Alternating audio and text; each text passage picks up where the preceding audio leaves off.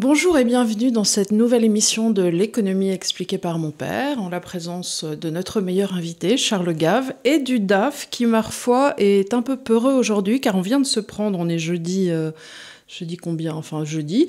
Et euh, on vient de se prendre un énorme orage et le DAF euh, a très peur de l'orage. Et moi, ça m'a permis aussi d'être coiffée comme je le suis. Sachez que j'ai fait un brushing, mais que à l'impossible, nul n'est tenu. Et j'ai beau faire des brushings, ça devient euh, ça sous l'effet de l'orage. Voilà. Moi, ça m'arrive pas. Hein. Toi, ça t'arrive pas, mais toi, tu sors de chez le dentiste. Alors, vous avez un Charles qui est un peu, un peu ma foi, comme ça, parce qu'on a un dentiste qui adore nous arracher des dents, qu'on salue au passage parce qu'il nous regarde. Et comme toute la France d'ailleurs. Hein. Pas assez. pas assez comme la France entière. Euh, et, dès qu'il peut trouver un gave, il arrive et il lui arrache des dents. Comme ça, il a des mains toutes fortes. Voilà. Alors, euh, aujourd'hui, on aimerait vous faire euh, revenir sur l'article que Charles a commis cette semaine, dont le titre est Contribution totalement inutile à la campagne électorale, ce qui est euh, un clin d'œil au fait que les gens n'écoutent jamais ce que Charles a d'intelligent à leur dire, et par les gens, j'entends le monde politique. Non, ça ne les intéresse pas du tout. voilà, parce qu'ils ont des idées très arrêtées sur ce qu'ils devraient ou ne pas dire au peuple. voilà, c'est ce qui est très curieux. Chaque fois que j'en parle, c'est qu'ils euh, ils pensent vraiment que le peuple est un, complètement incapable de comprendre des idées un petit peu compliquées, et deuxièmement, qu'il faut continuer à les recruter des calembredaines pour être élu. Donc, euh, quelqu'un qui arrive et qui leur dit, mais non, il faut dire la vérité, alors là, c'est quand même le dernier des crétins, quoi. Donc, bah, voilà, je suis... Euh, euh, moi, je pense qu'on ne peut pas convaincre le peuple, les gens, si on leur dit pas la vérité, mais... Bah, surtout qu'il y a quand même un concept assez fort dans la vie et qui demeure, qui est quand c'est flou, il y a un loup. Donc, quand c'est flou, les gens s'en rendent bien compte quand même. Et même si tu n'as pas fait des hautes études, même si tu comprends pas tous les concepts économiques, ce qu'on essaie de vous expliquer euh, jour après jour, euh, on s'en rend bien compte, si vous voulez, les gens. on se rend compte euh, que le type, il comprend pas lui-même. Et puis on se rend compte qu'on vit pas aussi bien qu'il y a 20 ans, que mmh. l'Europe qui était censée nous apporter ci et ça, euh, entre parenthèses, euh, l'Europe qui était censée nous apporter la paix est en train de, comme des somnambules, comme disait euh, cette semaine Guénaud, nous amener la guerre. Donc l'Europe de la paix, ça va faire rigoler 5 minutes et on va voir l'inflation que va nous créer cette déjà Europe. Fait, ça. Voilà. Donc pour mettre tout ça en lumière, Charles a choisi de faire une comparaison avec un pays avec lequel il a beaucoup travaillé, qui est la Suède. Alors ça peut paraître surprenant, mais ça l'est déjà moins quand on sait que le frère aîné euh, de Charles, enfin le frère aîné de 15 mois d'écart, dont on vient de fêter les 80 ans samedi dernier, euh, à Paris. À Paris. Euh, là, je vous fais un peu l'histoire de ma grand-mère, elle m'a tricoté un pull, mais c'était pour la petite histoire. Jeff, c'est fini, oui. Et donc son frère épousait une euh, Suédoise, donc j'ai plein de petits cousins suédois, et c'est un pays euh, fort chaleureux. Alors ce qu'il faut savoir, c'est qu'en 92, quand tu as commencé à travailler, euh, c'est à peu près ça hein, avec, Non, c'était déjà, je travaillais depuis déjà quelques années, mais en 92, j'ai été, je suis arrivé en Suède absolument par hasard, au moment où l'économie suédoise et le système financier suédois étaient en train de sauter littéralement. Et je vais expliquer pourquoi il avait sauté. Alors, ce qu'il faut voir, c'est que dans les années 70, à l'époque du groupe ABBA, et compagnie. D'ailleurs, tu sais pourquoi le groupe ABBA avait des costumes de scène aussi flashy mhm. C'est parce qu'il y avait des dispositions fiscales qui disaient que si on avait des tenues de théâtre, on pouvait défiscaliser. Donc tous les groupes de rock faisaient en sorte d'avoir des tenues un peu incroyables parce qu'on disait bah c'est des costumes, vous voyez bien, c'est pas des habits de ville. Donc tu pouvais les, les passer en compta. Donc, comme quoi a une mesure absurde et que vous voyez des fenêtres toutes petites ou des, immeubles sur 8 étages, tout en longueur. vous savez, vous savez qu'il y a une raison fiscale. Oui, j'avais vu ça au Vietnam où je me demandais pourquoi toutes les maisons faisaient 50 euh, mètres de long et 1 mètre de large. Et on m'avait expliqué, c'est que les impôts locaux ne se prenaient que sur la largeur de la maison. Donc c'était. Non, mais quand tu vois. des trucs comme ça, ça m'avait amusé. Enfin, je sais pas, tout ça, c'est sur le mur des fenêtres ou ce genre de choses. Oui, c'était l'impôt sur les portes et les fenêtres. Voilà, donc. Qui avait eu lieu au 19e. Donc la capacité fiscale à faire du mal est considérable. Mais j'ai choisi la Suède aussi pour une autre raison, c'est que euh, si je parle par exemple de ce que j'ai vécu en Angleterre pendant les années Thatcher, on va me dire oui mais, Thatcher c'était une grosse brute, c'était les gens mouraient de faim dans la rue, etc. Tandis que la Suède, on peut dire ce qu'on veut, mais ça a toujours été un pays extrêmement social-démocrate où tout était, on arrivait à des décisions par consensus on a beau dire, mais le, truc le plus dangereux que font les Suédois quand vous allez les voir, c'est qu'ils adorent faire des discours. Et alors, euh, ça peut faire des soirées assez longues. Hein, ah, ça, nul ne connaît véritablement la souffrance avant d'avoir assisté à un mariage suédois. Euh, bon, le seul avantage, c'est que ça se passe en, jaquette complète, en euh, habit. On est, très beau. Donc on est très beau, c'est très élégant. Les, les, femmes suédoises sont en général grandes, blondes et ainsi de suite. Donc quand on aime ce genre-là, c'est des belles femmes. Mais vous avez 9 heures à rester assis. Euh, ça commence à 15 heures. Euh, non, non, mais attends, le mariage suédois-danois qu'on a euh, eu là. et en plus, ils faisaient leur discours en suédois ou en danois ou norvégien. Et, notre, et il faut rester assis, mais vraiment assis. bon, alors, rentrons dans le vif du sujet. Donc, toi, tu pars. en Suède, en 92, au moment où tout s'écroule. Tout, tout s'écroule. Alors pourquoi tout s'écroule? D'abord, ils avaient eu, un, pendant quelques années, ils avaient eu un régime, euh, une série d'hommes politiques que je pourrais qualifier de mélanchonesque. C'est-à-dire mhm. que il fallait dépenser plus d'argent, euh, l'État devait faire, ce fait que le poids de l'État dans l'économie, et on va faire quelque chose qu'on n'a jamais fait, on va inclure des graphiques qui vont apparaître au moment où vous écouterez ça. Voilà, donc là on va vous mettre le premier graphique. On va vous mettre le premier graphique qui est Suède et France, poids de l'État dans l'économie. Alors sur tous ces graphiques, la Suède sera en bleu et la France sera en rouge. Et les périodes assurées que vous verrez apparaître, ça veut dire qu'il y a une récession en Europe. Donc pour montrer que c'est peut-être à ce moment-là, si le déficit budgétaire monte, c'est peut-être parce qu'il y a une récession, vous voyez, ce genre de choses. Donc j'ai essayé de faire quelque chose d'assez systématique. Le premier graphique, c'est donc le poids de l'État dans l'économie. Et le poids de l'État de l'économie, donc en 1994, était de 65%. C'est-à-dire que c'était plus élevé en Suède à l'époque que ça ne l'est en France aujourd'hui. Hein. Mais on est euh, un challenger, parce que là, on est un poids de l'État dans l'économie à, 61, 62. Et euh, la France à l'époque était à 51. Donc vous voyez, c'était... Euh, et qu'est-ce qui s'est passé? C'est que la Suède a commis une autre, une erreur qu'on a commis nous-mêmes et qu'on n'a pas arrêté de commettre depuis 20 ans, c'est qu'en ayant un poids de l'État dans l'économie très élevé, ça crée des pressions inflationnistes. À l'époque, l'inflation était assez forte dans le monde. Et ils ont dit, on va bloquer nos taux de change vis-à-vis d'Allemagne. Donc ils sont rentrés dans ce qu'on appelait à l'époque le SME, le système monétaire européen, qui était l'ancêtre de l'euro, mais dont on pouvait faire changer les, les parités de temps en temps. Donc si vous vous retrouvez non compétitif avec un pays qu'il est, un taux de change bloqué, avec un poids de l'État très élevé, ben, votre économie sera tatine. Et Alors, est-ce que, attends, est-ce qu'on peut faire un petit coupe? Est-ce que tu peux rappeler aux gens euh, ce qu'est le taux de change et pourquoi c'est horrible quand on le bloque? Alors, le taux de change, si vous voulez, c'est. Dans le fond, vous avez tous fait ça un moment, vous allez en Angleterre, et vous achetez des billets à la gare ou je sais pas quoi pour changer vos euros contre des. Voilà, donc c'est combien de, de pounds, combien de couronnes suédoises je vais avoir pour 10 euros, combien j'ai. Voilà. Alors, et ça, tu le bloques. Ça, tu le bloques, tu le fais plus changer. Tu dis pour 10 euros, vous aurez toujours 9 couronnes, 9 40. couronnes, voilà, exactement. Tu bloques. Et à ce moment-là, ce qui se passe, c'est que si toi, tu prends des mesures du style, ce qu'on a fait en France, les, les 35 heures, etc., tu rends ton appareil moins compétitif, ton appareil de production, tes entreprises, mhm, mhm. pendant qu'en Allemagne, à l'époque, pour la France, ils prenaient des mesures pour faire baisser le coût du travail.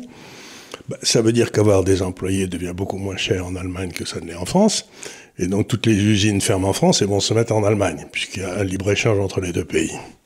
C'est la cause principale de ce qu'on appelait la désindustrialisation de la France. Donc, en, euh, Suède, ils, avaient fait ça bien avant nous. Ils ont bloqué leur taux de change vis-à-vis de, l'Allemagne, se rendant donc moins, enfin l'Allemagne elle moins compétitive. Et, du coup leur balance commerciale s'est effondrée parce comme la nôtre, on a une balance commerciale, qui s'est effondrée. Et, comme c'était un système qui n'était pas euh, fixe, c'était pas fermé jusqu'à la fin des temps comme l'euro. Mhm on pouvait l'ajuster, ben, il y a des gens qui ont commencé à dire ça va pas tenir ce taux de change.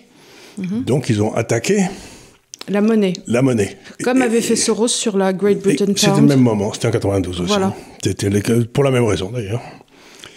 Et ce qui s'est passé à ce moment-là, c'est que l'Allemagne, qui s'était réunifiée, en, j'en ai souvent parlé dans le passé, en 90-91, euh, M. Kohl avait décidé qu'un Ostmark, c'est-à-dire la monnaie de l'Allemagne de l'Est, valait un Deutschmark, c'était une imbécilité. Mm-hmm.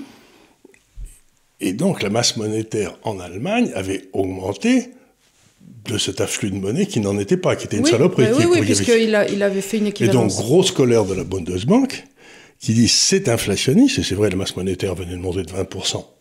D'un coup, comme ça. Grosse colère de la Bundesbank, M. Karl Ottopel, un de mes héros, j'en ai deux ou trois, dont Volcker, Karl Ottopel. C'est pas c'est Karl c'est lui qui disait euh, l'inflation c'est comme un, le, dentifrice. oui, une, fois, qu'il est, sorti, Du, une fois qu'il est sorti du tube, c'est difficile de le remettre dedans. Quoi. Et c'est ce qu'on voit aujourd'hui. Et donc Karl Ottopel décide de mettre les taux en Allemagne à 12 ou 13% pour faire diminuer, diminuer cette masse monétaire. Et à ce moment-là, les Suédois se retrouvent avec des taux à 13 ou à 14, et, parce qu'ils sont obligés de suivre pour rester à concurrence avec l'Allemagne. et, ça fout en l'air, comme leur économie était très endettée, très endettée sur l'immobilier, crise financière, les banques sautent, les taux d'intérêt à court terme montent à 20%, et c'est le jour où, croyez-le ou pas, mais j'étais dans le bureau du gouverneur de la Banque centrale de Suède, de Suède qui devait quand même passer un, un, moment houleux. Cela dit, bon, une fois qu'on est dans le dans l'œil du cyclone... justement, il était très détendu parce que lui, il était foudrage de ces politiques imbéciles de blocage du taux de change et qui, dans le fond, euh, et, d'une politique monétaire et budgétaire débile, il disait ça tient pas le coup. Donc il dit c'est en train de sauter, c'est la bonne nouvelle. Donc il était détendu comme tout. Il m'a dit tout ça va s'arrêter. Et ce jour-là, je me souviens, toutes les grandes compagnies d'assurance suédoises, c'est un des pays puissants, la Suède. Hein. ne croyez pas, sur les dix plus grosses fortunes du monde, je crois qu'il y a quatre ou cinq Suédois. Donc c'est pas des, c'est pas des, c'est des gens extraordinairement puissants. Et euh, sur les, et donc, ce qui se passe à ce moment-là, c'est que les compagnies d'assurance suédoises et les grandes entreprises suédoises, Alpha, Laval, etc., disent au gouvernement, écoutez, si vous continuez cette politique imbécile, de dépenses de l'État, mélanchonesque, hein, vénézuélienne si j'ose dire, ou cubaine.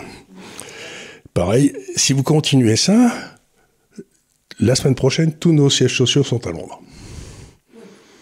C'est-à-dire que, bah, vous savez, nous, on est une société internationale, ils ont beaucoup de multinationales, et des vrais, donc ils disent, euh, je peux, on peut la gérer à Londres, nous, on sort, on veut plus vivre dans ce pays de fou. H&M, Ikea, H&M, ça, ils s'en vont tous.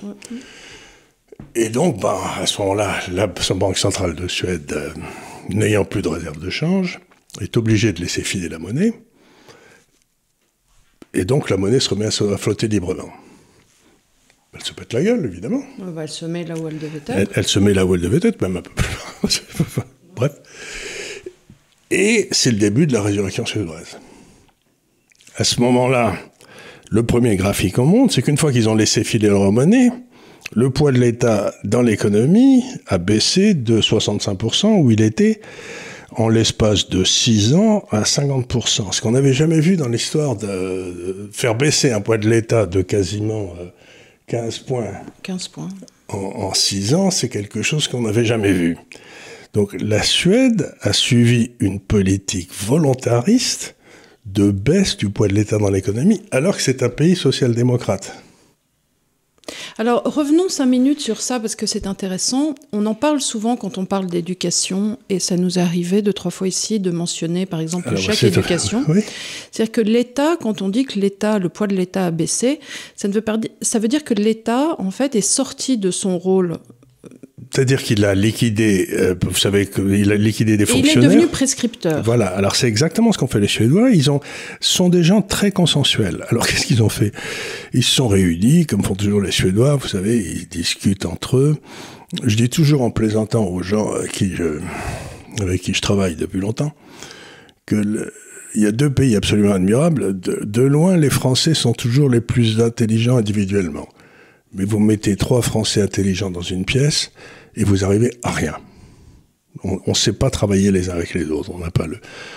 Le Suédois, ils m'ont jamais ébloui par leur intelligence individuelle, mais vous mettez cinq Suédois dans une pièce et ils se mettent tout de suite à bosser les uns avec les autres.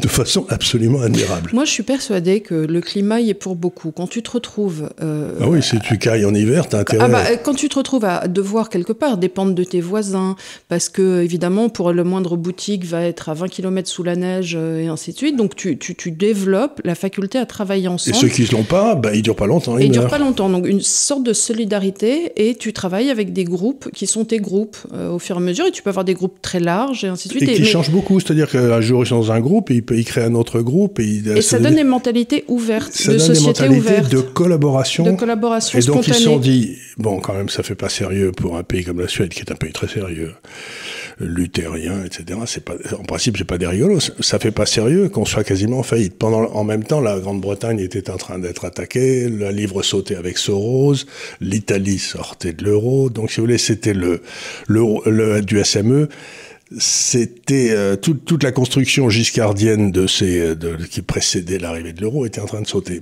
Je vous raconterai une anecdote, ce que ce qu'a fait la France à ce moment-là après. Et donc, ce qui s'est passé, c'est que les Suédois ont dit bon ben, on va laisser flotter la monnaie, on va se mettre à travailler ensemble pour savoir ce qu'il faut faire. Parce que ça va pas du tout ce qu'on avait fait avant, cette espèce de... C'était le moment aussi où l'Union soviétique venait de sauter. Enfin, donc, oui, oui, oui, on était sur des remises en cause. On était sur des remises en cause, que la technocratie, ça marchait pas si bien que ça. Quoi. Ce qu'on a oublié avec le temps. Ce qu'on oublie avec le temps. Là, tout s'en va. L'autre qu'on adorait. L'autre qu'on adorait. Chercher sous la pluie. sous la pluie. Et donc, tout à fait. Et donc, à ce moment-là, ce qui se passe, c'est que les Suédois se disent, bon, par exemple pour l'éducation, ils disent à tous les Suédois, ils font de, de, de, de longues discussions, des, des ou comme disent les Indiens, vous savez, où ils se parlent beaucoup, des sondages d'opinion, des, des, des, réunions, syndicats, tout ça. Tout le monde est d'accord pour que tous les enfants reçoivent une éducation de qualité. Tout le monde dit, bah, évidemment. évidemment. Deuxième question, tout le monde est d'accord pour que cette éducation de qualité euh, soit payée par les impôts. Tout le monde dit, bah oui, une normal. sorte de solidarité nationale. C'est normal, il n'y a pas de raison que les riches soient mieux élevés que les pauvres, etc. Mmh. Troisième question, est-ce que tout le monde est d'accord pour que ce soit donné, cette éducation de payée par les impôts, par des fonctionnaires? Et alors là, gros moment de solitude, et les gens disent, bah, peut-être pas. Mmh. Et donc, on peut peut-être concevoir des systèmes des, des systèmes un peu alternatifs. Et donc, ce qu'ils ont fait, c'est qu'ils ont permis l'établissement d'écoles librement, c'est-à-dire que sept familles peuvent créer une école, que les impôts pour l'école sont prélevés dans la commune, c'est la commune qui, dans le fond, surveille l'école et la finance par ses bah, impôts. ça paraît assez logique parce que en même temps. C'est là où les enfants vivent. non, mais euh, encore une fois, comme disait Nassim Nicolas Tayeb, euh, je ne fais confiance qu'à un fonctionnaire qui boit de mon eau. Voilà. Donc la commune, comme ça, va pouvoir au plus serré voir combien elle a d'enfants et en fonction faire euh, les cages à poules qu'il faut, le terrain de foot qu'il faut. Effectivement, une commune où il va y avoir euh, 4000 enfants va pas faire pareil qu'une commune où il y en a que 200. Ben voilà, euh, exactement. Et alors, ce qui se passe aussi, c'est que euh, donc, chaque famille qui a un enfant reçoit un ticket en quelque sorte à présenter à l'école. Un bon pour. Un bon pour, et qu'elle présente à l'école de son choix. C'est-à-dire qu'on a réintroduit la concurrence dans le système d'éducation sans en introduire l'argent. Donc toi, en tant que parent, tu peux choisir sur... Tu peux décider euh, de monter ton école?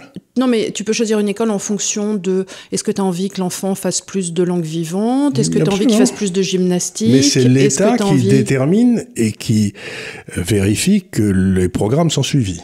Oui. C'est-à-dire que tu peux pas t'amuser à avoir une école coranique qui fait que du Coran, quoi, ou une école chrétienne qui ferait que. En, en, septembre, on est revenu justement en France sur euh, ces écoles privées, en partant, du, en nous expliquant que sinon il y allait avoir une, une dérive religieuse et que l'école à la maison c'était pas une bonne idée parce que il y allait avoir des, des... bon, mais. Euh... Là, c'est pas une école à la maison, c'est une école qui se passe euh, dans le. Mais ça veut dire que les bonnes écoles se développent, les mauvaises écoles ferment et plus personne n'est protégé par le statut de la fonction publique. C'est-à-dire que tu es un employé comme un autre. J'imagine qu'il doit quand même y avoir un programme d'État, on décide, euh, la ah oui, seconde doit faire euh, la guerre de 14-18. Et il y a des inspecteurs, c'est-à-dire qu'on avait un système en Suède qui était à peu près aussi lourd que l'éducation nationale, une énorme pyramide, et où il y avait des tas de gens dont on ne savait pas très bien où ils étaient, ce qu'ils faisaient, etc. Parce qu'il y avait tellement de monde que personne. Je crois que l'éducation nationale française est l'employeur qui a le plus d'employés au monde, mais enfin, je peux me tromper. Hein. Et donc, ben, pas du tout. Là, c'est au niveau, c'est vérifié au niveau de la commune, c'est payé au niveau de la commune. Et alors, si, les communes réussissent à faire venir des bonnes écoles chez elles, ou si les écoles qui sont chez elles deviennent de bonnes écoles, eh ben, le prix de l'immobilier monte beaucoup. Mais oui, bien sûr on le voit, c'est ce qui se passe dans le 16e en France, où, toi et moi on vit, ben, il y, a, y, a, quelques très bonnes écoles, et ben c'est là où, les appartements sont les plus chers, parce que les enfants euh, peuvent aller à l'école à pied. Et alors c'est là où la mairie de Paris fait des choses remarquables, c'est qu'ensuite elle décide dans le 16e arrondissement, où on met des écoles, et où donc le prix de l'immobilier est cher, de mettre un centre pour... Euh... Les immigrants illégaux. Non, non, beaucoup mieux que ça. Toxicomanes. Ah c'est ce qu'ils viennent de faire à ah Chardon-Lagache. Donc euh, sachez qu'il y a en ce moment une, une pétition. Euh, alors ils te disent oui, mais il faut bien qu'on mette les drogués quelque part. Donc après tout, euh, pourquoi pas dans le 16e bah, Je comprends que l'idée de faire chier le bourgeois est quand même très au-dessus de tout, mais au-delà de cette noble attitude, sachez qu'il y a quand même des écoles avec Et des que enfants. Le mettre, à côté, le mettre des drogués à côté d'enfants, c'est criminel. Il vaut mieux le mettre dans, dans, des, je sais pas, dans les quartiers administratifs. Bah, on avait choisi dans un premier temps de les mettre gare du Nord ce qui était aussi très bien pour, euh, pour les touristes, parce qu'ils arrivaient juste directement en descendant de l'hôpital La Riboisière, puisque c'était un peu plus haut, euh, pratiquement à l'endroit où tu prends les taxis quand tu arrives bah, de, de, de, Là où je garde mon scooter De Bruxelles ou de, ou de Londres. Donc c'était euh, aussi pratique. mais là, ça veut dire c'est que dans le fond, ce qu'on fait, ce qu'ont fait les Suédois, c'est qu'ils ont dit personne n'est contre. Ils n'ont pas un a priori contre euh, l'intervention de l'État.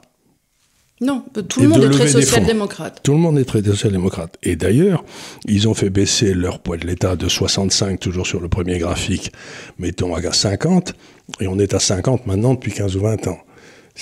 Mais ils ont dit, il faut redonner aux citoyens la possibilité d'utiliser ces impôts comme ils le veulent. Et ce qu'ils ont fait pour l'école, ils l'ont fait aussi pour les retraites, ils l'ont fait pour les transports publics, ils l'ont fait peut-être d'une certaine mesure pour la, le, côté hôtelier des hôpitaux, etc. Donc il y, a, toute une série de choses qui peuvent, dans le fond, où l'État peut prescrire, mais n'a pas à produire, parce qu'ils ne sont pas bons pour produire, puisqu'il y a le, fonction de la station, le, statut de la fonction publique, où le gars ne peut pas être viré. Donc c'est un système que j'ai trouvé extraordinairement intéressant, de faire rentrer la concurrence dans le système, mais où les impôts garantissent que ce ne sera pas les riches qui vivront mieux et les, pauvres. Bon. Alors je ne dis pas que c'est un système parfait, mais en tout cas c'est un système qui redonne le pouvoir du payeur d'impôts sur la façon dont il va dépenser ses impôts. Et c'est pas des... donc ça s'approche quand même, qu'on le veuille ou non, très fort du référendum d'initiative populaire. Encore une fois, il me semble que le but dans les démocraties modernes devrait de rendre le pouvoir et aux payeurs d'impôts sur ce qu'il veut vraiment pour ses, pour ses impôts qu'il paye. Il y a ça, et il y a une autre chose que je trouve très bien dedans, c'est de rendre aux collectivités, c'est-à-dire de revenir à un certain girondisme, euh, puis si on doit le mettre en langage français. Euh, euh, Absolument, d'avoir la, la commune qui s'occupe de ça, parce que les, les professeurs, quelque part, ils vivent dans une commune, dans la même commune. Et donc, s'ils sont très mauvais, eh ben, euh, les gens sont pas contents. mais s'ils sont euh, jugés par quelque chose qui est à l'intérieur de la commune, ils peuvent continuer à être très mauvais et à rester jusqu'à la fin des temps à faire du mal aux enfants. Alors que là, euh, ben, les, les... Et je pense que ça redonnerait peut-être aussi un statut bon, qui est peut-être rêvé, mais si tu de veux, de l'instituteur, euh, que la commune choisissait. Quand on avait un nouvel instituteur qui arrivait, c'était une fête, euh, tout le monde le connaissait, et c'était une stature. Et, je vais faire une remarque qui, va me faire enfin vouloir, vouloir plein d'ennemis encore. Mais il se trouve que ces espèces de systèmes centralisés, euh, comment le dire, aujourd'hui, 80% des enseignants en France sont des femmes parce que le ben, système centralisé coûte très cher et que ben, on ne peut pas payer les types.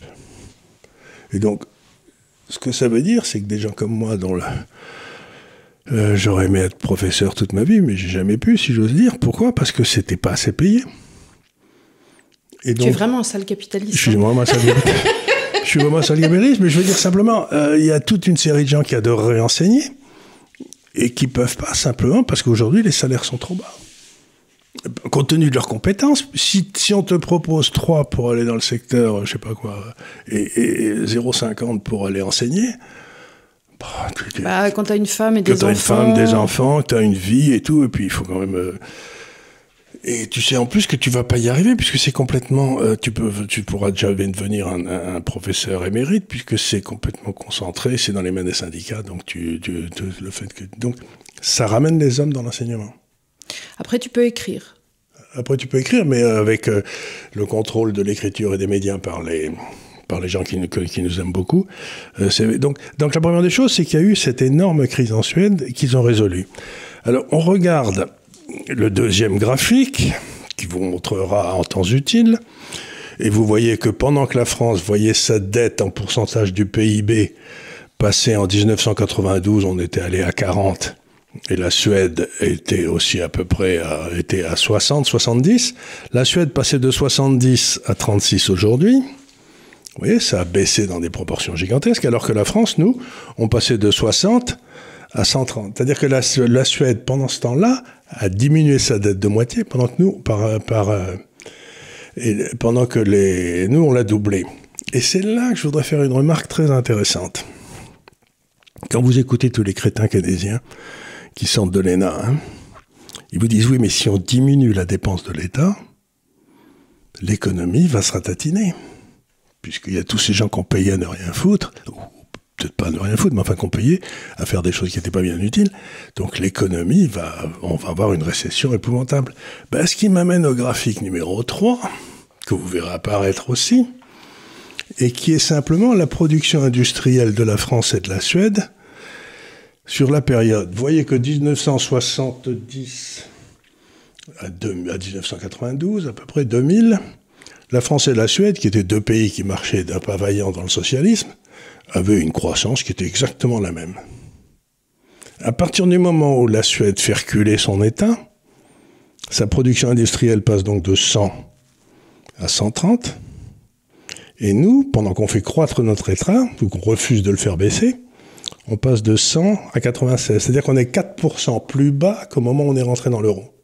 Je pense que ça. Et la Suède est 30% plus haut. Ça ramène à quelque chose que tu Donc expliques. Donc le keynésianisme est une imbécilité. Mais que tu expliques souvent que, en définitive, ça n'est pas l'emploi qui crée la croissance, mais la croissance qui, crée, l'emploi. Euh, les, les, profits d'aujourd'hui sont les investissements de demain, les emplois de demain et les, les, les investissements d'après-demain. Exactement. Et donc, ça n'est pas parce que vous créez un emploi de fonctionnaire. Ça détruit trois emplois du secteur va, privé. Soi-disant consommer, que vous créerez de la croissance. Temps après temps, il nous explique que ça serait ça, ça ne fonctionne ça pas. Ne jamais. Ce qui ne fonctionne, c'est de mettre des conditions économiques qui permettent à l'entrepreneur de croître dans des bonnes situations qui lui va créer un emploi, un véritable emploi, j'ai envie de dire, et ça, ça vous amènera un emploi de marché, et ça, ça vous amènera de la croissance. Et si ensuite vous avez besoin de créer un bureau supplémentaire à la mairie parce que euh, voilà, vous en avez besoin pour x y raison, là vous créez votre emploi public. Mais l'inverse, que soi-disant créer un emploi public et que parce que vous allez faire faire des trous à la petite cuillère pour le lendemain le rembourser par nombreux sapeurs camembert, créerait de la croissance, ça n'est pas ça, n'est pas vrai. Ça, ne marche fonctionne pas. Jamais, ça n'a jamais fonctionné. Et je vois des, des affiches aujourd'hui dans Paris, mises par celle qui a été triomphalement élue à l'élection présidentielle, qui a eu fait 2% des voix, Madame Hidalgo, euh, qui dit euh, Paris, c'est des emplois. Et donc, vous voyez qu'elle a embauché plein de fonctionnaires à Paris. Mais elle a fait fuir des, en embauchant des, des en faisant monter les, les impôts locaux les, impôts locaux pour payer ses fonctionnaires. Elle a fait fuir des dizaines et des dizaines d'entreprises de Paris. Et aujourd'hui, Paris est un désert entrepreneurial. Donc ça devient, il n'y a, plus que les, y a plus que les musées, les restaurants. Ah bah ça va devenir une ville de bronze-cul. Hein. Euh, c'est vraiment, c'est Venise. Bah voilà. Où il ne se passe plus rien. Bah, Venise, c'est terrible parce que quand on y va, on s'en rend compte en fait, moi, ce qui m'a fait un choc à Venise, c'est qu'à un moment, j'ai cherché, je sais plus pourquoi, je voulais acheter du lait ou je sais plus, et je cherchais une supérette. Mais tu peux faire Venise de fond en comble. En fait, il faut aller du côté euh, tout là-bas où il y a les marchés. Euh, mais tu trouves pas de supérette. Et ce qui prouve que euh, les gens vivent pas là. Les gens vivent pas là. Donc, ce qui se passe, c'est que les, les, guides touristiques, tout ça, viennent en journée, mais ils ne peuvent pas vivre à Venise parce que c'est trop cher. Et du coup, euh, sortent le soir, vont en face, à Murano ou en face, voilà. Et, et, du coup, en fait, Venise est un gigantesque Disneyland. C'est un et c'est ce qui est en train de devenir Paris quand vous promenez dans le 6e, le 7e ou le, le, le 8e encore plus vous voyez que le soir, il n'y a pas une fenêtre d'allumée. Voilà, donc il y a des gens, je sais pas, des Qataris ou, ou en tout cas à Venise, euh, Pinot, j'en sais rien, qui, qui, ont acheté des hôtels particuliers, des palais, des, des, très jolies choses, qui viennent deux semaines par an et le reste du temps, c'est entretenu, j'imagine, par des gens de maison, mais personne n'y vit. Personne n'y vit. Et, et, donc on, on arrive à des espèces de déserts où dans le fond des propriétés hors de prix sont détenus par des gens qui n'y viennent jamais, si ce n'est quand il y a... Pour euh, euh, la biennale ou... Pour des euh, trucs comme ça. Donc, mais ce que je veux dire par là, c'est qu'encore une fois, on voit que cette idée que si je fais baisser l'État, je vais créer une récession, c'est une idée imbécile. C'est exactement le contraire qui se passe. Et je voudrais faire une petite remarque ici, c'est que moi, j'ai commencé ma carrière en 71, donc, puis il y a eu assez vite la, la crise du pétrole. Et depuis 73-74, en France, tout le, tout le monde me parle sans arrêt de la crise qui n'a jamais cessé. Ça fait 50 ans qu'on est dans la crise. Mais moi, ah, mais moi, j'ai, euh, pas eu un devoir d'écho depuis que je sais écrire où on ne me parlait pas que c'était de la faute de la crise. Je suis né en 70. Depuis que je sais écrire, je sais écrire le mot crise. j'ai vécu avec la crise. La, crise. Laquelle, je sais pas, mais la crise. La crise, c'était une espèce de truc, une espèce de malédiction qui est tombée sur la France. Et je crois que cette malédiction, c'est l'arrivée au pouvoir des énarques qui, est, qui a correspondu parce que bon Pompidou est mort quoi en 73 je crois 74 74 et puis depuis ben si vous voulez euh, Pompidou c'était normal sup et puis euh, et puis c'était De Gaulle c'était beaucoup de de corps des mines et qui, qui, qui, au moins savait faire une règle des mhm, trois quoi mhm, mhm. tandis que maintenant on, on, a, on a des gens qui euh, prennent comme excuse la crise pour augmenter le poids de l'État, c'est-à-dire leur pouvoir à eux. Et Mais ça fait la pauvreté des Français. Et alors après, c'est magique, ils te disent les chiffres du chômage ont baissé. Bah, évidemment, crétin, tu m'as embauché un tas de, non seulement ça, qui, me font, qui me font des trous euh, à la cuillère.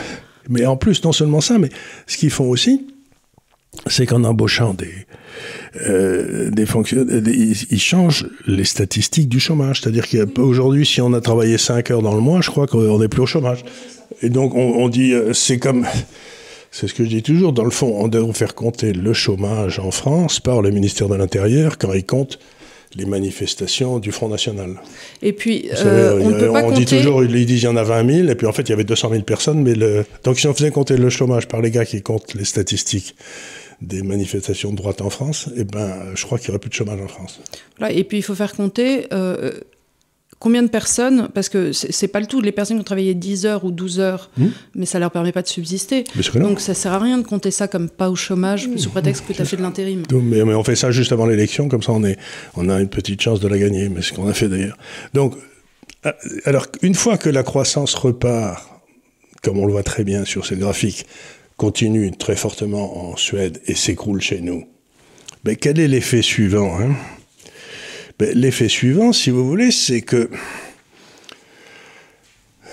ben, la France, qui est euh, bloquée dans un taux de change qui ne marche pas et, qui a plus, plus, plus d'entrepreneurs, puisqu'il vaut mieux être entrepreneur en Allemagne ou dans le pays d'à côté, ben, se met à. Parce que l'euro est un taux de change, on le rappelle. L'euro est un taux de change, on a été bloqué vis-à-vis de l'Allemagne. ce qui se passe, et j'en arrive au quatrième graphique, c'est que à ce moment-là, nos déficits des comptes courants, c'est-à-dire qu'on devient non compétitif, on achète de plus en plus de choses, et vous voyez que dans les années 70, quand on était tous les deux socialistes, on avait des très beaux... On était pareil, quoi, avec la Suède. Et puis, euh, eux, ils prennent leurs réformes pour euh, rationaliser leur État. Ils se mettent à avoir des excédents des comptes courants monstrueux, tandis que nous, on continue à avoir des déficits monstrueux, et qui deviennent de plus en plus monstrueux. Mm-hmm. Donc c'est quand même très étonnant de voir que la crise n'a aucun impact sur la Suède, alors qu'en France, ça fait 70 ans, euh, 60 ans qu'on est en crise, en crise, en crise. Mais je crois que la crise, c'est le meilleur des... Euh, et donc, là, ça, c'est la première des choses. Et regardez, celui-là, il est amusant, c'est le déficit.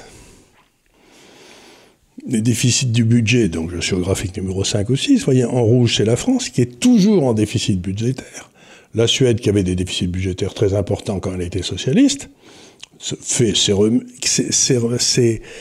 réformes, mais qui n'ont rien de réformes, euh, si j'ose dire, qui appauvrissent les pauvres. Au contraire, ça redonne, beaucoup de pouvoir d'achat aux pauvres. Mais la Suède passe en, quand il y a il y a, quand l'économie croît, elle a des excédents. Quand l'économie décroît, elle a des déficits. Vous voyez, ça devient.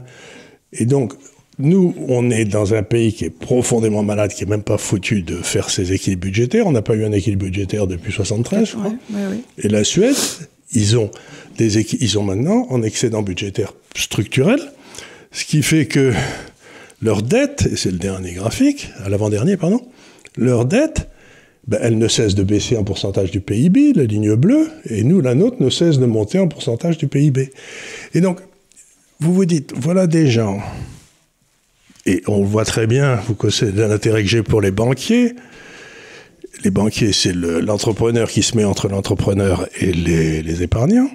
Et vous voyez que notre système bancaire passe de, je sais pas combien, passe de 150 en 2008, là, à 49, c'est-à-dire qu'il perd les deux tiers. Ça, c'est dividende inclus, pendant que le système bancaire suédois multiplie par 10. C'est-à-dire que le système capitaliste est tout à fait d'accord avec ce que fait la Suède, d'enlever le pouvoir de décision à ces fonctionnaires qui servent à rien, de le redonner au peuple, pour que le peuple en fasse le meilleur usage par l'intermédiaire du marché. Et, ça, et les gens meurent pas de faim dans la rue. Non, non, non. Ils ont des fonds, ils ont des système de retraite qui marche bien. Ils n'ont pas des monsieur Delvoye, je ne sais plus comment il s'appelait, qui avait 13 ou 14 retraites de l'État. Euh, c'était euh, euh, l'ancien Premier ministre qui avait son combi Volkswagen, là. Oui. Mauroy. Non, Haro. ah oui, oui, le, gars de, le gars qui était de Nantes, le maire de Nantes, oui.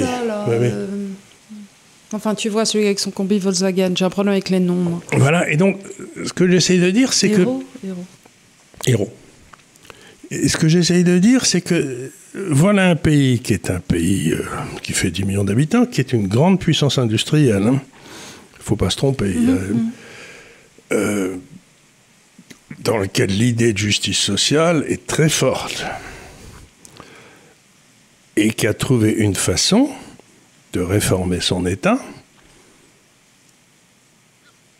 sans avoir les drames que la réforme de l'État a amené, par exemple, en, Grande-Bretagne avec Mme Thatcher, où c'était parce que en Suède, il y a quand même des syndicats qui sont prêts à discuter. En Angleterre à l'époque, ils voulaient, ils voulaient la bagarre, les, syndicats. Oui, c'était une guerre ouverte c'était Scargill, c'était autre chose. Mais, tu l'avais expliqué dans un papier, du reste, que euh, Madame Thatcher, un peu euh, peut-être à l'image de Poutine, mais en tout cas, quand elle est rentrée dans ce conflit, avait à l'avance pris des dispositions sur le charbon et avait stocké, avait fait stocker. Deux ans de charbon pour pouvoir se payer une, une, grève de charbon pendant deux ans. Donc elle savait très bien que euh, ça allait être une guerre ouverte avec les dix syndicats mmh. qui étaient très rouges.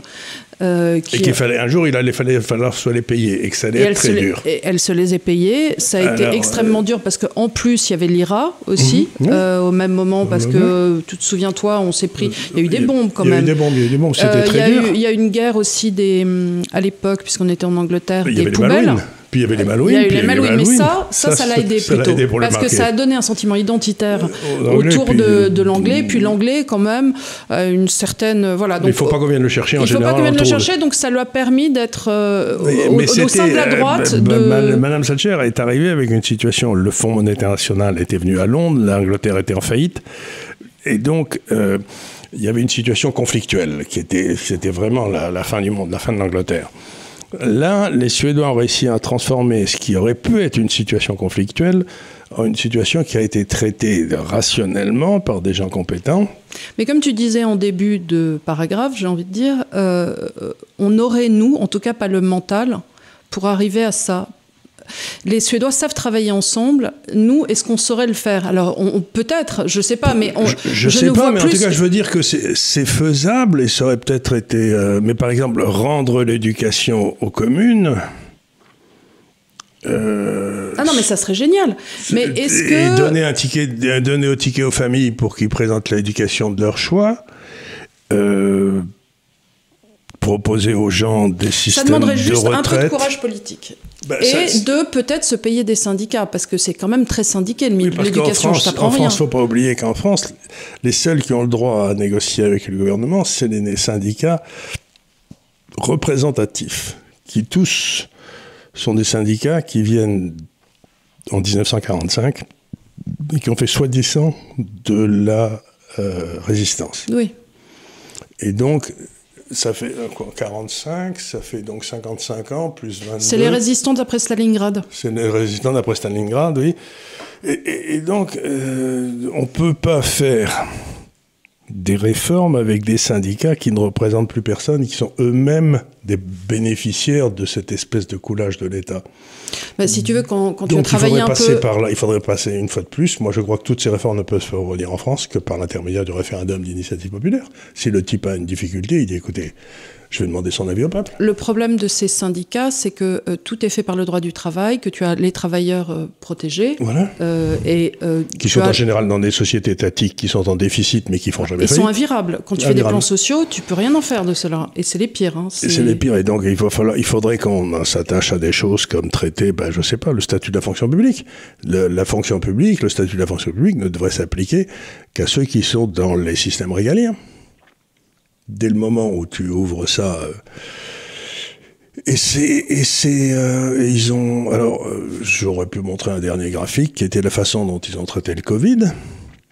Ben, la façon dont ils ont traité le Covid, ils avaient, ils ont, ils avaient un, épidémiologiste qui était, très connu dans le monde, qui a dit bon, ben, vous savez ce qu'on va faire, on va, on va dire aux petits vieux de rester chez eux, puis c'est tout ce qu'on va faire.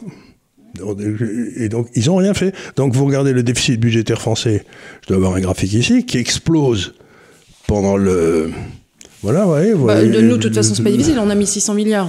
voilà, on a, on a mis euh, 6 milliards, mais vous voyez le déficit budgétaire français qui explose, et puis vous voyez le déficit budgétaire suédois qui se réduit pendant la période du Covid. C'est-à-dire que les Suédois ont dit, bah, écoutez, il n'y a pas de raison de faire toutes ces histoires, de fermer tout le monde, de mettre en tôle, de, les, euh, de chasser les gens des hôpitaux, etc. Les Suédois dit, bah, chacun fait comme il veut. Non, mais on- nous, on, vous dit qu'il faut être... euh, prendre le vaccin. Mais Enfin, voilà.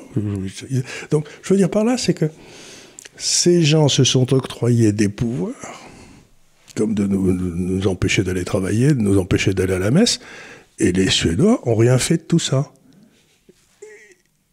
Et je me demande où étaient les protecteurs de notre état de droit pendant que cet état faisait ça. Alors, euh, je dois dire qu'il y a des associations euh, qu'on connaît comme le Cercle Droit et Liberté, ainsi de suite. euh, Eux, ils ont gueulé. Ils ont gueulé, qui ont introduit. Jean-Frédéric. Poisson l'a fait aussi, de- devant le Conseil d'État. Mais ça a été débouté. Et tout a été débouté. Donc, Ça veut on- dire que on ne peut les pas- outils, on peut plus être protégé par le droit voilà, en France. on ne peut pas dire que les gens soient restés passifs. Non, le non. problème, c'est que, en tout cas, le droit, aujourd'hui, droit le droit. Il faut pas oublier que pour un libéral, ceux qui le protègent contre l'État, c'est le droit. Et donc là, on a bien vu dans cette période Crise. du Covid, que euh, ben, ceux qui étaient chargés de dire le droit, de droit sont devenus eux-mêmes des euh, mieux disants pour l'État. Et il y a eu un autre problème aussi, c'est que en décrétant euh, quelque part cet état d'urgence, les parlementaires, les députés, n'ont plus été. euh, tout est passé en décret exécutif. Tout est passé. et Donc on a quand même un problème de Ve République aussi, de cette faculté de prendre les pleins pouvoirs en exécutif et de passer outre euh, une chambre qui devient plus qu'une chambre d'enregistrement. Bon, la chambre- le, le- ben, le Parlement français, maintenant, je crois que son boulot, c'est de- Le Sénat a fait des trucs, ils ont le Sénat essayé. fait des trucs. Le Sénat était un peu meilleur, mais le Parlement français, il est devenu une chambre d'enregistrement, soit pour ce que veut le gouvernement, soit pour ce que veut Bruxelles, mais ils servent plus à rien. Et donc, on va avoir des élections qui arrivent maintenant, Comme vous le savez. comme vous le savez, et dont je suis à peu près certain qu'elles vont servir à rien. C'est donc De la même façon que le- ces élections présidentielles n'ont servi, servi à rien. à rien. C'est ce que disait ce brave Coluche. Il disait si les élections servaient à quelque chose, il y a longtemps qu'il les aurait interdites. Et ben, je crois qu'on en est, on en est maintenant à un niveau. On n'a pas besoin de les interdire puisqu'ils ont monté un système qui fait que ben, ça sert à rien. Donc, on n'a pas besoin de l'interdire. Au contraire, on donne l'illusion de la démocratie Mais euh, c'est devenu complètement illusoire. C'est ce que il y a toute une série de gens qui commencent à s'en rendre compte et qui vont de moins en moins voter. Et ça, c'est très grave. Bah oui, euh, c'est quand même le principal problème. C'est le, Donc c'est la première fois qu'on fait ça avec des images. Elles vont être elles vont incrustées. Surtout, n'hésitez pas à nous dire si ça. Ce que j'essaye de montrer en faisant ça, c'est quelque chose de, qui pour moi est essentiel. C'est que quand on vous parle de l'économie, on vous parle toujours des 12 derniers mois. Mhm. Mais en économie, nous payons des crimes qui ont été commis il y a 20 ans. Et on les paye encore aujourd'hui. Par exemple, les 35 heures. C'est quelque chose qui continue à peser sur l'économie française. Alors ça, encore une fois, le problème des 35 heures, c'est que, rappelons-nous, ça a été introduit juste derrière l'euro. Hmm euh, juste, avant. juste avant. Euh, c'était en 2001. C'était complètement imbécile de faire monter le coût du travail. C'était en 97-98. Non, parce que je. Ah, c'était Jospin. C'était non, non, c'était euh, c'était. Jospin qui l'a fait. Oui, mais celle du Nord. c'est Martin Aubry qui était ministre du travail de Jospin, et je crois que t'en bouges pas. Chirac est devenu ensuite président. Bref, mais c'était à la fin des années 90, au début des années 2000. Et donc, c'est une mesure dont on paye encore le coût aujourd'hui. Et on n'a pas vu, c'est-à-dire que... Et les mesures qui ont été prises par les écolos pour les centrales, ça fait qu'on a fait notre dernière centrale, a été, fait, a été ouverte, je crois, en 1998-99. Et, et c'est maintenant, c'est l'arrêt des programmes nucléaires français en 98-99, c'est en, 2022, c'est-à-dire 23 ou 24 ans après, qu'on paie le prix de cette imbécilité. Donc ce que j'essaie de dire aux gens, c'est vous ne pouvez pas demander à un homme qui arrive aujourd'hui de réparer les dégâts qui ont été faits. Si vous regardez la Suède, il leur a fallu 7 ans pour commencer à sortir du trou, et le sortir de façon visible du trou. Donc, je suis complètement sidéré par le fait que quand on parle d'économie, on dit le dernier trimestre est monté ou a baissé de 0,1 ou 2. Mais je leur dis, mais qu'est-ce qu'on en a à foutre? Oui, parce que l'économie, c'est un tanker, en fait. Quand tu, quand tu, quand tu dégazes, enfin, quand, ça, prend un temps fou pour reprendre une trajectoire. C'est pas un petit bateau que C'est pas un petit bateau. Et quand j'entends le gouverneur de la Banque centrale française, qui d'ailleurs ne gouverne plus rien du tout, puisqu'il n'a plus de monnaie, il n'a plus de et qui me dit qu'il s'engage à ce que l'inflation retombe en dessous de 2% en 2023, je me dis, ce type est un pantin. Parce que les forces inflationnistes qui nous attaquent aujourd'hui, elles ont été, elles arrêtent il y a 5 ans, il y a 6 bah, ans, il y a 7 ans. Regarde, l'an dernier, vous en parliez avec Anis Ladjef, encore une fois, en disant ils sont en train d'imprimer comme des gorées, on va se retrouver avec une crise inflationniste. Et avant ça, avant ça déjà, euh, en 2008, quand il y avait eu Lehman Brothers et ainsi de suite, on avait une création monétaire des banques, cette fois-ci, parce que c'était pas la Banque centrale, mais qui, qui avait fait sauter tout. Et ce qu'il y a de plus extraordinaire, encore une fois, c'est aussi bien 2008-2009 que le Covid et tout ça il n'y a jamais personne qui a été en tôle. En 2008-2009, il n'y a pas eu un banquier, un banquier central, nulle part dans le monde qui ait été en tôle. Quand il y avait eu la déréglementation financière sur Reagan aux États-Unis, il y avait les savings and loans qui avaient sauté, ça avait fait une crise assez importante. Savings and loans, c'était les caisses d'épargne locales. Eh bien, les savings and loans ont sauté et il y a eu 2000 patrons de, savings and loans qui ont été en tôle. Oui, ça, tout de suite, ça calme. D'ailleurs, je crois que en Suède aussi, quand le système ah bancaire a sauté, ils en ont mis quelques-uns. Ils en ont mis quelques-uns en prison, ce qui fait que les gens, après, bizarrement, Alors, ce qu'ont fait les Suédois, pour les, gars qui se feraient des soucis pour leur, leur dépôt bancaire, ce qu'ont fait les Suédois quand les banques ont sauté, tout ont sauté sauf la, banque des Wallenberg. Wallenberg, c'est un peu les, les Rothschild locaux, si vous voulez, qui, sont, qui sont, très puissants dans l'industrie. Ils étaient bien capitalisés, ils avaient fait plus euh, attention, ils, avaient vu le coup venir. Mais puis surtout, ils sont là depuis 200 ans, donc euh, on leur, on leur, ils croient pas trop à toutes les bêtises. Ce sont des gens très sérieux. Donc, ce qu'avaient fait les Suédois, c'est qu'ils avaient dit bon, ben, vos dépôts dans les banques, ils sont garantis par l'État suédois. Vous ne perdrez pas vos dépôts. D'accord. Tous. Par contre, les actionnaires des banques, ils ont perdu 100% de leur euh, capital. Et le capital a été transféré, enfin, à l'État. C'est-à-dire que les petites gens n'ont rien perdu. Les petites gens n'ont rien perdu. Les, les, banques ont été nationalisées. Et trois ans ou quatre ans après, on les a remis en bourse et on a fait cinq fois la mise. D'accord. Tu vois ce que je veux dire? C'est-à-dire que c'est pas difficile. Vous prenez la BNP, vous prenez la Société Générale, vous garantissez tous les dépôts, vous prenez la boîte et puis vous la cassez en une dizaine de banques chacune parce qu'il n'y a pas de raison d'avoir cette espèce de monstre en France. Et les banques redeviennent des, banques régionales. Pour ça, il faudrait revenir sur euh, les lois euh, qui ont euh, remis ensemble les banques de dépôt et les banques d'affaires. Vous interdisez aux banques d'affaires, aux banques de dépôt de faire des, un boulot de banque d'affaires. Voilà, les banques d'affaires sont les banques d'affaires Elspiel et les banques de dépôt. Votre, Elspiel, avec l'argent de ah bah, actionnaires. mais à ce moment-là, quand elles sautent, euh, elles n'ont pas le droit d'être sauvées. Elles n'ont pas le droit d'être sauvées, mais en revanche, la casse-grain, euh, la, le, la, banque postale et ainsi de suite, ça, euh, ils font leur boulot, ils, font du, ils vous assurent du 2% ou du 4% dans les bonnes années. Voilà. Et donc, tout ça, ça veut dire que.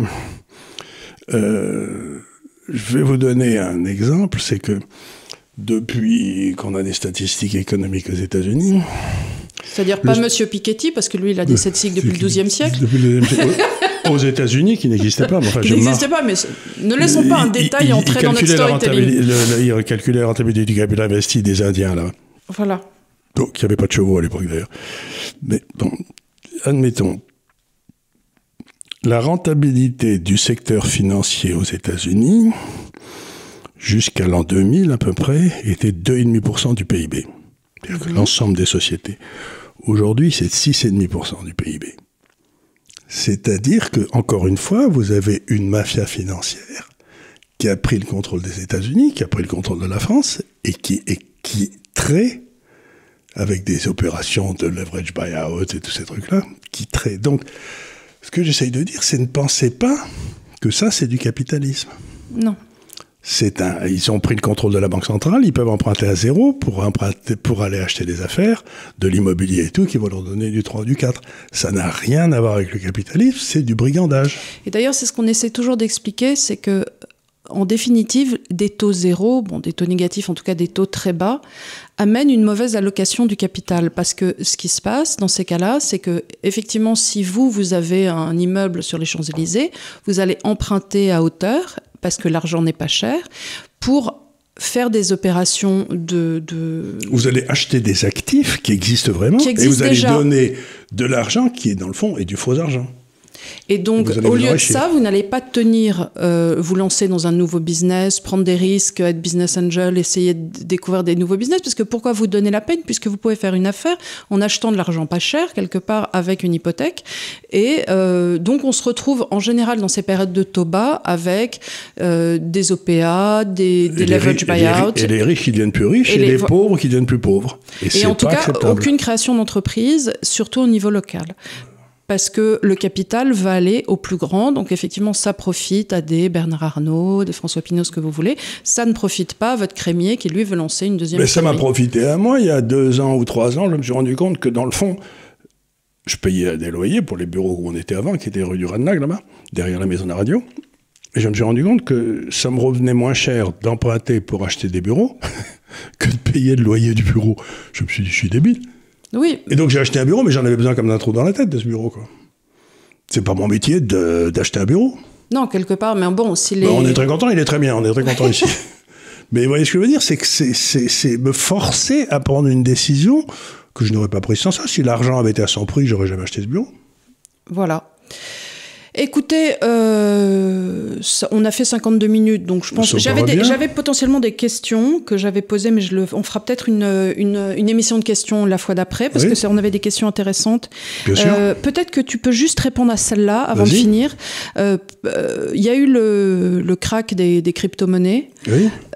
Qu'est-ce que tu peux dire sur ça, toi, de ton. Alors, il y a des. Les crypto-monnaies c'est un, c'est une espèce de, de système financier parallèle qui est en train de se développer.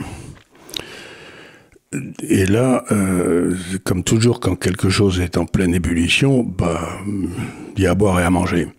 Et donc, il y a deux ou trois crypto-monnaies qui ont disparu, c'était plutôt des, des monnaies cash qui étaient censées, euh, vous rester à un dollar tout le temps, c'est-à-dire. Et, euh, donc, il faut bien que les gens se rendent compte que quand il y a une, nouvelle forme de monnaie qui apparaît, ça va attirer tous les escrocs. Mhm.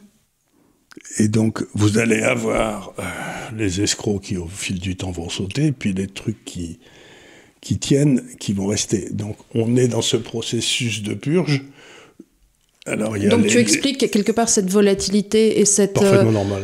Euh, par, euh, c'est les débuts. Et c'est une sorte de Big Bang, et puis il y a des purges qui doivent se faire. Il y a des purges qui doivent se faire. C'est un peu comme quand tu as une nouvelle voiture, on te dit toujours que les 100 premiers étaient en rodage, en fait.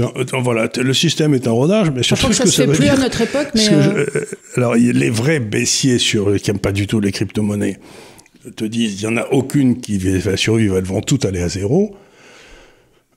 Et puis il y a les, les, vrais croyants qui te disent pas du tout, il y a celle-ci ou celle-là qui va rester. Moi, je sais pas encore, mais je j'ai l'impression intellectuelle qu'il se passe quelque chose dans les crypto-monnaies que toi et moi on essaye de comprendre et d'expliquer, mais je suis pas certain que j'ai. Non, mais on aime bien intellectuellement. J'aime bien l'idée intellectuelle que ça ne dépend pas d'un État et que ça permette de, de, voter avec ses pieds pour contourner et ainsi de suite. Toutes les réglementations, toutes les euh, banques, etc. Après, est-ce que je mettrais euh, l'argent de mes enfants dedans? Je sais non, mais peut-être en avoir un peu, c'est pas idiot. Euh, et surtout si vous voulez, je pense que les gars qui avaient des crypto-monnaies en Russie ou au Liban, ou au Liban, bah, ils sont plutôt mieux, au Venezuela, ils sont plutôt mieux sortis que ceux qui en avaient pas, quoi. Mais mais, mais c'est vrai que vous avez toute une série de... Mais ça peut attirer aussi des opérations un peu comme il y a eu à l'époque de Soros euh, sur la monnaie ou voilà, voilà, ça peut attirer parce que comme le système est encore euh, fragile quelque part, ah ben, euh, il, surtout il a aucune réglementation. Il a aucune réglementation donc il peut y avoir des sortes de hordes qui décident de faire une action de concert. Bon, il y a eu aussi la semaine dernière euh, le fait que euh, Elon Musk, qui avait euh, dit qu'il rachèterait Twitter, ben, et qui était lui-même terriblement crypto-monnaie, donc qui, la poule, l'œuf, tout ça, ça a joué. Par exemple, Twitter, il dit je rachète Twitter parce que il avait, Twitter avait rempli des papiers pour la société de contrôle, le SEC aux États-Unis, disant qu'ils avaient que 5% de faux comptes dans Twitter. Or, on est en train de se rendre compte qu'il y avait peut-être 90% de faux comptes dans Twitter. Donc, ce brave Musk dit eh, attendez une seconde, moi j'ai acheté sur les informations de la 5% il y avait eu un audit et l'audit n'était pas conforme à la réalité. Donc, voilà, donc il y avait une fraude dans Twitter. Oui, bien sûr. Et donc, bah, il peut y avoir des fraudes dans les, dans les crypto-monnaies aussi. Mais je veux dire par là, c'est que. Il faut que le système se stabilise. Il faut que le système se purge. Mais intellectuellement, le système te semble valable quand même. Mais cette idée d'avoir une monnaie euh, qui euh, c'est-à-dire, ça ne me protège pas de l'État, mais ça me protège du système bancaire. Je peux faire circuler mon argent sans demander la permission euh, à la Société Générale à côté. Et ça, c'est quand même un accroissement de ma liberté. Donc je me dis, ça doit valoir quelque chose. Voilà. Écoutez, merci beaucoup de nous avoir suivis. Euh, la semaine prochaine. Euh, et si ça vous plaît, les petits graphiques, on pourra le refaire de temps en temps. Voilà, n'hésitez pas à nous le dire en bas. La semaine prochaine de l'Ascension, euh, Charles prend une semaine de vacances, si toutefois, parce qu'il parle avec ma mère et ses trois sœurs, donc ça va pas être des vacances ça va pas être... pour tout le monde. Mais il va être au courant de, tout ce qui se passe dans la couronne britannique, euh, la couronne d'Espagne, tu vas tout savoir. Ça va être très très bien. Sur Laetitia d'Espagne. tu vas être... toutes. Voilà, donc euh, il y aura une petite semaine de pause et puis on reprendra euh, donc la semaine après l'ascension. Voilà, merci beaucoup de nous avoir suivis. N'hésitez pas à laisser des commentaires. le DAF a été charmant, il n'a pas du tout ronflé. Et merci encore et à très bientôt. À bientôt.